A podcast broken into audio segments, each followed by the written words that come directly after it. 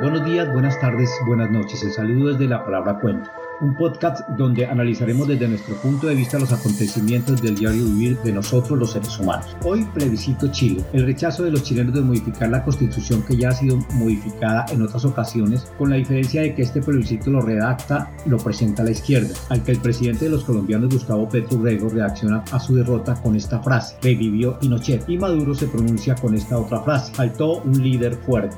Esto es La Palabra Cuenta. William Castaño Bedoya, bienvenido, ¿cómo estás? Bien, gracias. ¿Cómo amaneciste, Gilberto? Bien, todo bien, afortunadamente. Pongamos en contexto este tema inicialmente, William. Bueno, hombre, eh, yo pienso que cuando es un extremo, ya sea un extremo, digamos, muy conservador o es un extremo muy liberal, el que propone un cambio en la Constitución, aquí hay algo en que pensar yo pienso que cuando, cuando el centro, no los extremos, reaccionan, son mucho más poderosos que cualquiera de los extremos. Digamos que en un país, pongámosle un 25% a los agitadores de, de, digamos, de izquierda, pongámosle un 25% a los agitadores de derecha y pongámosle un gran 50% al centro. En cuanto a lo que es como para hacer un mapa, como para hacer un diagrama y digamos la última, la que, la que se dice que es la constitución de Pinochet. Esa constitución se creó desde un punto de vista de ultraderecha, porque la ultraderecha estaba en el poder a través de las armas y en fin, todo lo que sabemos de Chile. Entonces, el bandazo que hace esa ultraderecha para perpetuar un modelo que, entre otras cosas, por supuesto que a nivel de derechos humanos deja mucho que desear, pero a nivel de desarrollo de Chile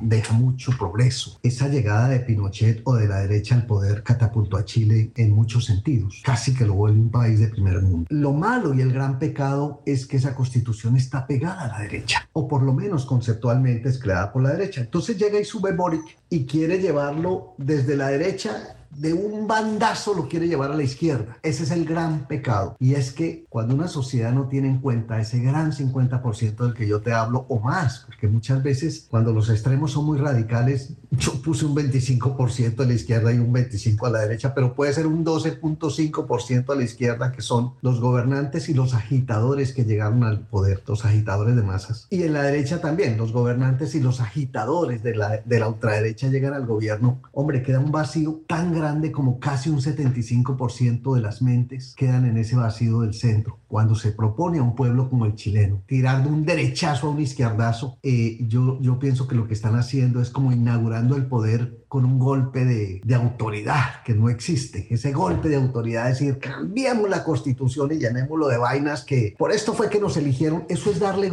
los agitadores que te llevaron al poder, pero están ignorando las masas, están ignorando el pueblo. Ese es un gran problema que tienen los extremos cuando llegan a los poderes. Al poder tiene que llegar el centro acompañado de los extremos, o al menos acompañado de esa tendencia al extremismo, que es lo que llamamos nosotros centro izquierda, centro derecha. Pero siempre la palabra centro debe existir. Entonces, el análisis que yo hago cuando sube Boric y plantean el plebiscito, lo rodean de una cantidad de cosas que tienen que ver con la razón por la cual llegaron al poder que era cambiar el país, las utopías, las grandes utopías, esas utopías de las cuales el pueblo se pega sabiendo que son utopías. A mí no me va a decir que un votante en Latinoamérica o en el mundo no vota por utopías, por más que sea un país desarrollado, ultra desarrollado, una campaña política está llena de utopías, solamente que los votantes se enamoran de las utopías porque las convierten como en líneas de pensamiento o en intenciones del candidato para cuando llegue al poder. Desafortunadamente, tiene que ser una democracia demasiado fuerte y tiene que ser un líder muy pragmático para que convierta esas utopías en verdades. Digamos, una utopía que Trump convirtió en verdad fue bajar los impuestos tan pronto llegaran. Y lo cumplió. Si alguno de los éxitos, aparte de todas las cosas que, que pasan con Trump, que el, el, personaje trató de, de, convertir esas utopías de campaña en, en una verdad para los votantes. Pero eso no le pasa como a mucha gente. Ahora, para cumplir con esas utopías en una verdad para los votantes, muchas veces hay que ser muy cruel.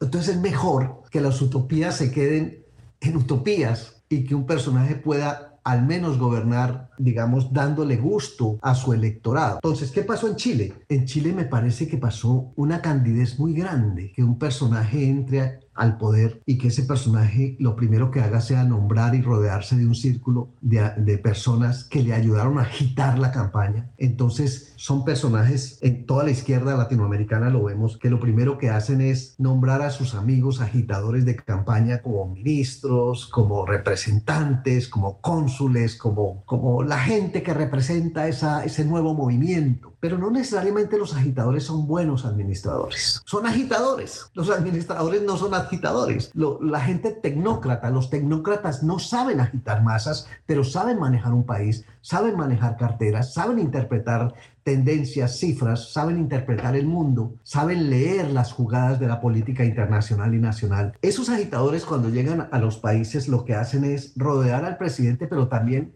se convierten en una piedra al zapato del presidente, porque el presidente quiere hacer algo y resulta que tiene que darles gusto primero a ellos, en vez de darle gusto al país. Entonces, cuando una constitución, un plebiscito como el de Boric, cae en un no tan rotundo, es porque ya el centro, que es el gran país, está participando. Y está diciendo, ¿sabe qué? Yo no le como cuento a estos, a estos tipos. Está bien que lo de Pinochet no sea lo mejor, pero esto va a ser peor. Entonces, digamos, no, ahí se cae el plebiscito. El plebiscito se cae cuando la gente que piensa lo que yo decía, Petro llegó, pero Petro tiene una posición muy inteligente. Maduro llegó y resulta que Maduro acabó con toda la oposición y se gobernando con sus agitadores. Cabello, el otro. Ese gobierno de Venezuela se creó a base de agitadores que tomaron el poder y nunca lo soltaron porque se corrompieron y no lo podían soltar. Entonces, en el caso de Venezuela quedó todo el centro y toda la extrema derecha quedó por fuera del, del pastel y Venezuela está gobernando desde una esquina del radicalismo, del totalitarismo. Es un gobierno tan tóxico, inclusive para la misma Latinoamérica. Cuando Maduro expresa lo del tema de la constitución de, de Chile diciendo que fue que faltaron líderes fuertes, lo que esgrimió Maduro, él está tratando de hacer una proyección del mismo. Él se cree muy fuerte, Claro, ¿cómo no va a ser fuerte si armó a todo el pueblo para crear una guerrilla que lo protege a él, que son las milicias bolivarianas, que es temas de chavismo y que él heredó, y que aparte de eso se rodeó de todos sus amigotes que los perpetuó en el poder? Si él cree que él es un líder fuerte porque acabó con todo un país y lo tiene súper acabado, que la historia y nosotros mismos pensemos si es un líder fuerte o no, o es un lacayo, o es un tirano, o es una persona que simplemente tiene que controlar el poder porque donde no lo controle se le desborda y se va para la cárcel o lo asesina como el Shah de Irán o cualquier cosa puede pasar. Cuando una persona que no tiene moral dice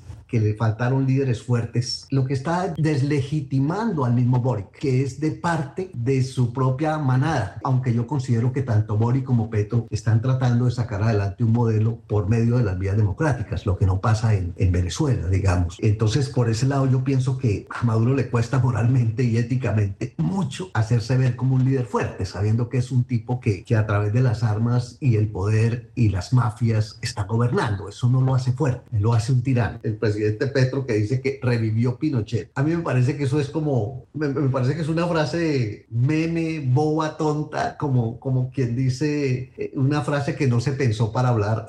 Eh, revivió Pinochet. Hombre, no es que ella revivió Pinochet, revivió un centro, revivió un país que piensa, Chile es un país muy evolucionado, lo sé, eh, digo yo, porque he estado en, envuelto en, una gran cantidad de alianzas estratégicas con los chilenos, gente muy inteligente, es gente que heredó de ese impulso de la derecha, heredó un gran país y tienen un gran país. Ahora, por supuesto que lo que debe hacer Boric es generar una gran constitución. Yo escuché todo el, el discurso de Boric la misma noche cuando perdió hace pocos días el plebiscito y decía que quedaron dos grandes enseñanzas. Una, si la gente fuera displicente con la democracia, en este momento ellos estuvieran empastelados en un plebiscito que va a tirar a Chile al otro lado, que es a la izquierda, izquierda, izquierda radical. Y eso no pasó. O sea que eso es muy positivo. A mí me parece que se aprenden grandes lecciones, lecciones. Y lo otro es que él decía que es una oportunidad para ahora sí mirar hacia el centro y hacia la derecha para llamar los mejores consultores de cada sector para volver a escribir un plebiscito que ya pusiera a Chile eh, en un contexto de, digamos, de progreso a través de una constitución, porque la constitución de un país realmente es lo que garantiza que un pueblo entero o una realidad entera, yo, yo pienso que los países son realidades circunstanciales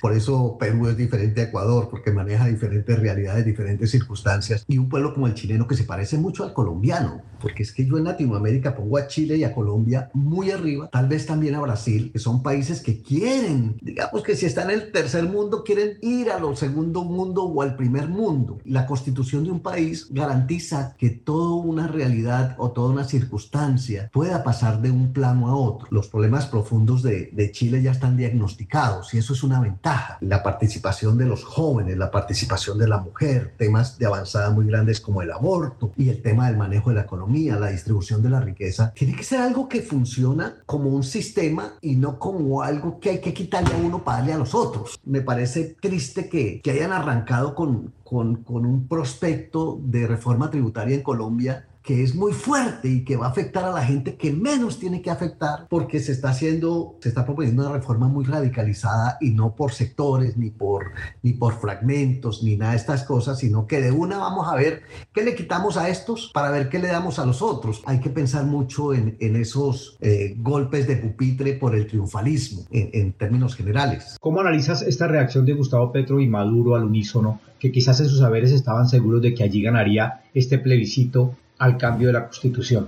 Bueno, primero que todo ellos, yo pienso que no estaban seguros de que ganaba el plebiscito, porque días antes, semanas antes, se decía que esa convocatoria, ese plebiscito era más bien como una improvisación y no algo muy pragmático. Entonces los mismos medios las mismas compañías que se encargan de medir opinión venían diciendo de que él no iba a ganar. Yo pienso que cuando, cuando un personaje como Petro reacciona tan visceralmente diciendo revivió Pinochet, eso es visceralmente que piense el hígado y no el cerebro. Si Petro fuera un estadista, debería haber dicho, hombre, el pueblo se expresó o hubiera hecho un pequeño análisis diciendo, fue muy prematuro, haber presentado algo tan radical. Pero realmente no revivió Pinochet. Si, le damos, si le damos una interpretación, Petro lo que está diciendo es todo el pueblo prefiere a Pinochet, en vez de decir revivió Pinochet, porque cuando yo digo revivió Pinochet, lo estoy diciendo de una manera más bien peyorativa. Pinochet es el demonio. Claro, muchos desaparecidos, gente que murió, gente que no sé qué, los agitadores. Cuando un, un, gobierno de extrema derecha o extrema izquierda, porque también ha pasado, en Venezuela han matado mucha gente en nombre de la revolución bolivariana, pero también Pinochet mató mucha gente en nombre de la derecha. O sea, el tema del fascismo con, con estas cosas son como las víctimas del poder. Cada país lo visualiza de diferentes formas. En Colombia está el fenómeno paramilitar, los falsos positivos, los desaparecidos y están los 200 mil muertos de las FARC. O sea que hay que, hay que mirarlo como, como que son males que existen y que para las causas digamos que es muy terrible decirle, son necesarios. Pero cuando Petro dice revivió Pinochet en un, digamos, en un proceso democrático tan contundente, lo que Petro está diciendo es, todo el pueblo chileno prefiere a Pinochet que a este modelo de izquierda. ¿Por qué? Porque es que Chile llega a Boric como si estuviera puesto en una rampa para ir al primer mundo, con una economía globalizada, exportando a todo el mundo, con un sistema, mira, no me lo vas a creer, pero el país que más bien maneja el retail, el e-commerce y todas esas cosas los chilenos. Los chilenos, tú puedes ver a Falabella en todo el mundo, tú puedes ver a los Ripley, tú puedes ver cómo ese comercio chileno y esas exportaciones no solamente de, digamos, de alimentos de mar, de, de alimentos de tierra y cómo la minería chilena y todo, son, son sectores demasiado bonitos y fuertes que las derechas se han encargado de convertir en un gran negocio que le da empleo a los chilenos. Entonces el pueblo chileno que ha pensado en todo eso y que sí que hay muertos y que sí que hay esto, pero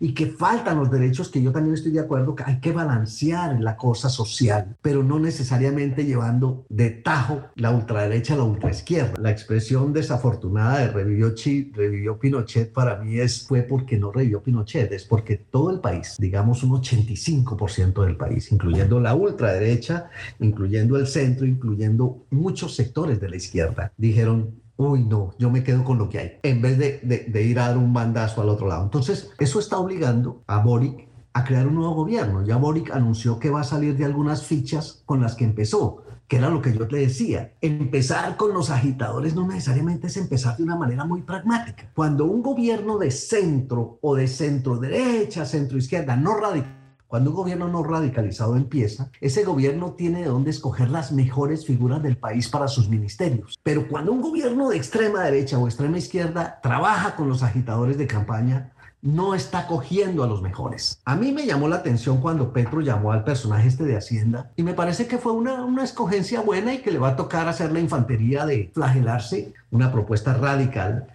y le va a tocar ajustarse, le va a tocar ajustarse, o si no se va a quemar políticamente y va a quemar a Petro. Entonces ellos tienen que gobernar para todo el país y tienen que postular ideas para todo el país y no para unos solos. A propósito, me llamó la atención que no pensé que fuera así. Lo último que sucedió es que Petro aprobó la extradición del hermano de...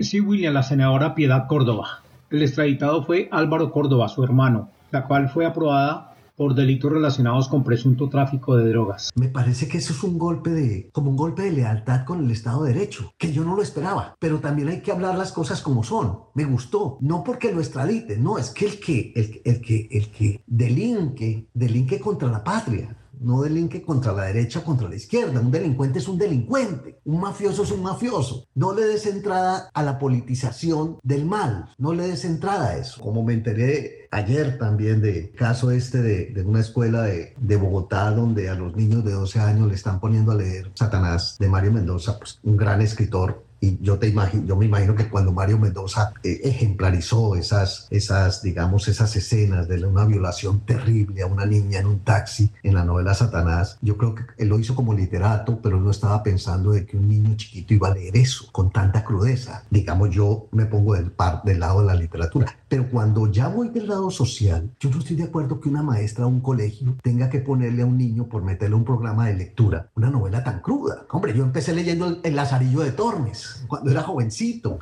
Y yo leí no solamente el Lazarillo de Tormes, sino el, leí de Indira y su abuela desalmada. Y también yo leía, yo me acuerdo que cuando ya yo tenía sexto bachillerato y ya andaba como profesor de literatura y mi cuento allá en Colombia, pues leíamos a Dostoyevsky, leíamos a, a, a, Steinbeck y leíamos un poquitico de, un poquitico de todo. Leíamos literatura universal, pero a mí nunca, nunca en mi inocencia cuando yo me estaba descubriendo a mí mismo, cuando estaba descubriendo mi cuerpo, cuando mis hormonas empezaron a alborotar en esa prepubertad, yo no tuve ese choque tan tenaz con semejantes figuras. Y no es lo mismo para un niño, digamos que es un niño inquieto de 12, 13 años, está viendo porno, porque el Internet está lleno de eso, el Internet está lleno de pornografía. Digamos que los niños ven porno, pero es que eso no pasa, el, el porno no pasa, en esta era tan moderna y tan colonizada por los medios, el porno no pasa de un orgasmo, pero una violación carnal tan supremamente violenta y tan supremamente explícita sí le daña la mente a un niño que por seguro cuando va a tener su primera relación sexual con una niña muy inocente como él en medio de lo que es la evolución de la sexualidad humana, de pronto ese niño va a querer hacer prácticas que leyó en esa novela con la misma niña. O sea que sí le dañamos la mentecita. El hecho de que el gobierno sea inclusivo no quiere decir que vayamos pues a acabar con la niñez a punta de sexualidad explícita y violencia sexual. Yo no estoy de acuerdo en que la humanidad tenga que madurar a bandazos, que lo permisivo sea permisivo para todo el mundo, porque también están los valores familiares y no tiene por qué el magisterio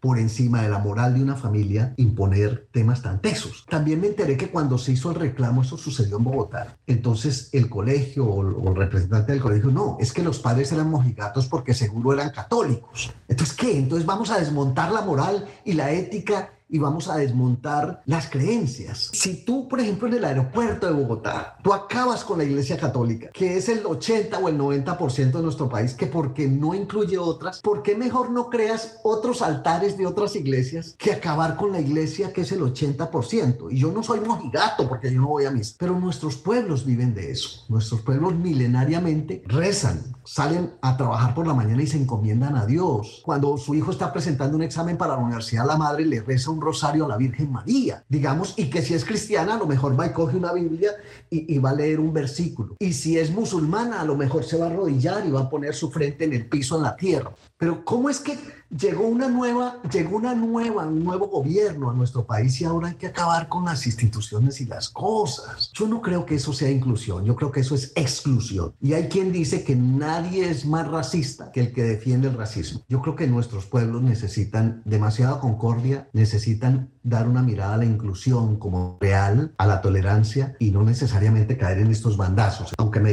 distraje un poco del tema, quería ejemplarizar en cierta medida una visión de lo que es no haber pasado la constitución en Chile para mí es que el pueblo se manifestó y el pueblo dijo, oiga, no, no, si me van a cambiar la vaina de Pinochet, pues póngame algo que, que, me tire al centro, no, no que me lleve al otro extremo, porque tengo mucho que perder como ser humano, porque la constitución, digamos en este caso, yo vivo en Estados Unidos, el aliado más grande que yo tengo en este país como inmigrante como persona que llegué hace tantas décadas es la constitución de los Estados Unidos. Es mi mejor aliado, como debe ser la constitución de cada país. Como resumen de todo esto, yo pienso que si se presenta en Chile un nuevo plebiscito, tiene que ser un nuevo plebiscito que satisfaga todas las fuerzas, o sea, que tenga un contenido social muy fuerte, porque es tal vez la debilidad más grande que tiene Chile, pero que también apalanque esa libre empresa, que también apalanque esa, esas enmiendas que tienen que ver con el manejo de las riquezas, con el manejo de los impuestos, con el manejo de todas estas cosas. Los países tienen que, que hacer ese salto hacia los centros, hacia las bases de las clases medias, porque un país es clase media. Digamos que extremo izquierdo es un accidente y el extremo derecho es otro accidente. Es otro accidente. A mí me parece que los extremos, tanto de la ultraderecha, son aberraciones de la democracia, tanto la ultraderecha como la ultraizquierda son aberraciones de la democracia. Y la democracia, digamos, eh, tampoco quiere decir de que un país tenga que coger la constitución de Estados Unidos y aplicarla allá. No, los países son realidades diferentes, como yo lo llamo. Un país es una realidad, es una realidad circunstancial de un grupo de personas o una raza o un grupo de razas o etnias que como tales tienen sus propias circunstancias. Mira el proceso del Salvador. Eh, el proceso del Salvador está en este momento el, gobernante más popular del mundo es Bukele, personaje de, El Salvador. Yo sé, él está haciendo un proceso muy tenaz con las maras, que las maras es una consecuencia también de una inmigración, digamos, una inmigración o un, un, aborto de la sociedad americana que tiró todos esos salvadoreños eh, de, de, las pandillas y llegaron otra vez a su Salvador y se convirtieron en una forma casi de vida, las maras. Pero yo estoy seguro de que en medio del proceso de, del presidente de El Salvador hay mucha injusticia y hay muchos derechos humanos violados, porque yo estoy seguro que de los 52 mil que se cree, entre comillas, que son de la Mara, a lo mejor 10 mil no lo son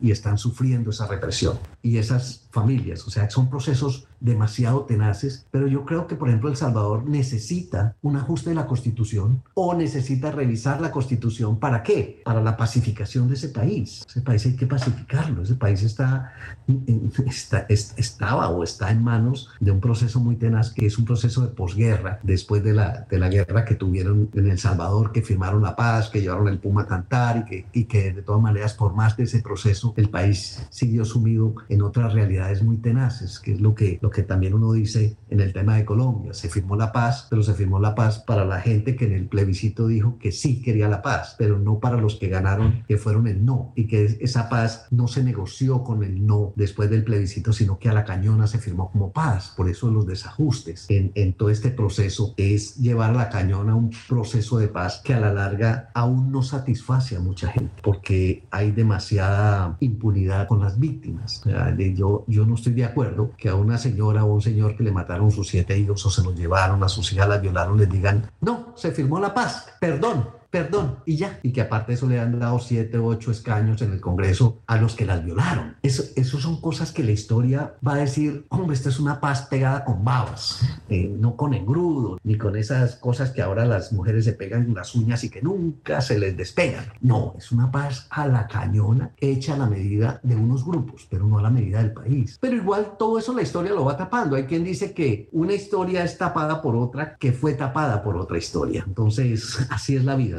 Ok, William, perfecto, gracias. Ya para finalizar, se percibe que la mayoría de jóvenes fueron los gestores de esta primera derrota a la izquierda. Estamos hablando de la Constitución de Chile o del plebiscito de Chile. ¿A qué le atribuyes esta reacción? Bueno, los jóvenes son los, realmente los que crean gobiernos de izquierda. Y es muy sencillo. Analicemos un caso. Yo estos días estuve en Bogotá y tuve unas experiencias muy bonitas porque yo tengo muchos sobrinos. Sobrinos entre los 20 y los 30. Digamos que sobrinos de 25 años. Si tú te pones a pensar, Gilberto, el discurso de la izquierda con un niño que tenía 10 años y que votó a los 25 años por la izquierda fue un discurso de odio hacia la derecha. ¿Qué más escuchó un niño nuevo en nuestro país, que no hubiera sido odiar la derecha. Entonces ese niño se adoctrinó en izquierdas. Esos niños están felices con Petro en el poder. Tú no sabes la felicidad y tú no sabes lo que yo llamo el jubileo, el jubileo, el jubileo, el jubileo. Pero cuando llegan las decisiones fundamentales, ya los niños no vienen a opinar, sino que viene a opinar el país entero, como el caso de la reforma tributaria. La reforma tributaria está teniendo una posición tenaz. ¿Por qué? Porque la reforma tributaria puede acabar con muchos empleos que tienen que ocupar esos niños que votaron. la juventud es muy importante para agitar, para agitar procesos. Tan es así que un candidato tiene que llevar a la familia a votar no solo a, los hijos de la familia. Cuando un candidato sabe, porque es que los jóvenes son mucho más, los jóvenes están en las calles, agitar un proceso político usando a los jóvenes para llegar al poder, no necesariamente está llegando al poder. Mi, sobrinito, que es hijo único, decía, yo voté por Petro porque es que Petro, mira, es que porque esto y esto y esto. Y yo decía, pero sí, pero tienes toda la razón. ¿Y, y, qué del empleo? No, no es que la tala de árboles, no, a la tala de árboles, pero yo te quiero hablar de empleo, te quiero hablar de macroeconomía. No, no, no, no, no, no, es que la vaina del clima es una vaina tesa. Digo, sí, la vaina del clima es tesa, pero tú no vas a desayunar con, con el clima, tú vas a desayunar con las cosas que la macroeconomía pone en tu mesa. Sí, tío, pero es que lo que pasa es que esos falsos positivos, digo, sí, tienes toda la razón, pero eso no es lo que vas a comer. Tú vas a comer lo que la macroeconomía pone en tu mesa. ¿Cómo votaron en tu casa? No, no, no, no, no. Mi papá y mi mamá, esos son conservadores, eso no. Pero es que ellos son dos y tú eres uno. Sí, pero hay familias donde los papás son dos, que es los que se han jodido toda la vida, y los hijos son siete, y los hijos son menores. Entonces, ¿qué pasa? La juventud elige un gobernante, pero cuando ya están en el poder, yo pienso que hay que llevar a votar a la familia, no a los jóvenes solamente. Entonces, en ese orden de ideas, yo pienso que Chile ha vivido mucho esas revueltas de los jóvenes. Yo veo que cuando veo manifestaciones en, en países desarrollados, yo veo a la familia, yo veo a los viejos manifestándose. Latinoamérica usa mucho a los jóvenes para llevarlos a los extremos. Toda la vida ha sido así. Las mismas guerrillas usan a los jóvenes para poder tener ejércitos fuertes. Yo veo con malos ojos que la izquierda sea la que usa a los jóvenes para perpetuarse en el poder. Lo que están haciendo es adoctrinando desde hace, o sea, el proceso de Pedro el proceso de Boric y todos esos procesos que llegan al poder, no representando la izquierda, no representando el centro, porque yo, yo cuando hablo de izquierda no estoy defendiendo a la derecha, yo estoy defendiendo el centro, yo estoy defendiendo a la gente. Cuando llegan al poder, llegan con mucha gente alienada. La alienación es tan grande de que el jubileo puede durar cuatro o cinco años hasta que la persona dice, voy a comprar una casa, pero este gobierno no me da casa. Miércoles, ¿qué voy a hacer? Uy, los impuestos se subieron porque lo que hacen es agrandar el gobierno, agrandar la burocracia para darle gusto a todo el mundo y empiezan a darle platica en efectivo a los más pobres, pero eso es una compra de votos absolutamente clientelizada para perpetuarse en el poder o para seguir gobernando, que es donde vienen los grandes problemas de la izquierda que es hacerle creer al pueblo de que tu gobierno, no te preocupes si no hay trabajo, tu gobierno te, da algo para comer, no te preocupes si no hay estudio, que tu gobierno te, va, va, a agrandar la Universidad Nacional. Son cosas que no funcionan desde un extremo. Yo creo que un país tiene que estar en la derecha y debe gobernar con la derecha, con el centro derecha y con el centro izquierda. Gracias a William Castaño Bedoya por sus conceptos y análisis desde su punto de vista como escritor y analista internacionalista de todo lo que nos rodea en el diario vivir. No, gracias a ti, Gilberto, muy amable. Y todos estos conceptos surgen de, digamos, de la observación, de posiciones muy personales, respetando, por supuesto, que las opiniones de, todo el círculo de, digamos, de personas que de una forma u otra evalúan. Yo siempre pienso que Latinoamérica merece, merece estar en el centro y ser un continente absolutamente volcado al progreso. Eh, los extremos sobran en Latinoamérica. El día que toda nuestra Latinoamérica esté en ese centro, eh, nosotros seríamos una causa irreversible de éxito Ojalá que Latinoamérica no se contamine por, por esa tendencia mundial de, desestabilizar como, como lo hay en, en la Euroasia y, y en el Medio Oriente, son definitivamente sociedades muy lindas históricamente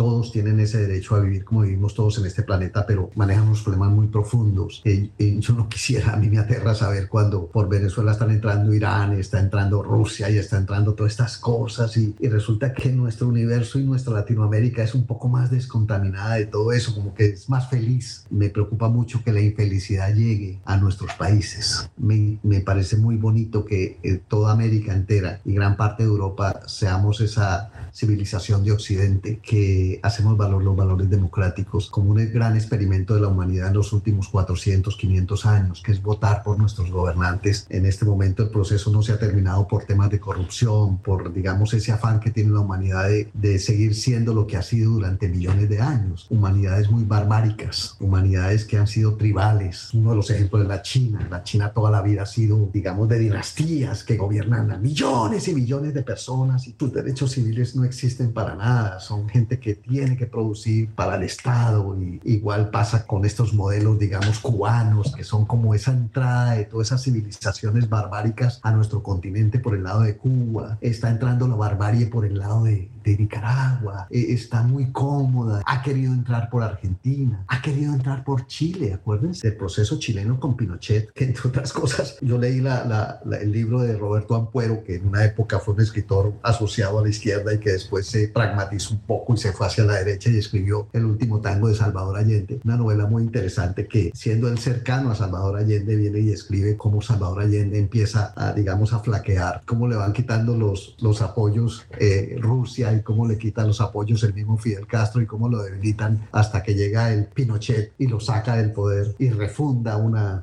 una, digamos, un proceso chileno que es muy interesante. Pero bueno, si algún día ustedes tienen la oportunidad de leer una buena novela, digamos, una novela muy conceptual, digamos, de ficción política, aunque no es ficción, es casi un ensayo, es La última tango de Salvador Allende de Roberto es, una, digamos, una lectura entretenida para, para donde tú puedes darte cuenta cómo finalizan los procesos y cómo empiezan otros. Porque esa, esa novela te dice cómo finalizó el tema Allende y cómo comenzó el tema Pinochet. Ahora con la constitución de, de Boric es, se está escribiendo la historia de, de, cómo finaliza el tema Pinochet, que yo no creo que va a finalizar en todos sus preceptos, y cómo se ajusta a una nueva constitución. Yo creo que el desafío que tiene Chile para redondear es muy bonito. Eh, tiene que mirar hacia todo el país para ver cómo, cómo crear una constitución para todo el país, no para un extremo. Gracias, William, de nuevo. La palabra cuenta, un podcast para todos que nos da pautas para ver las situaciones y hechos de una manera más formal. Hasta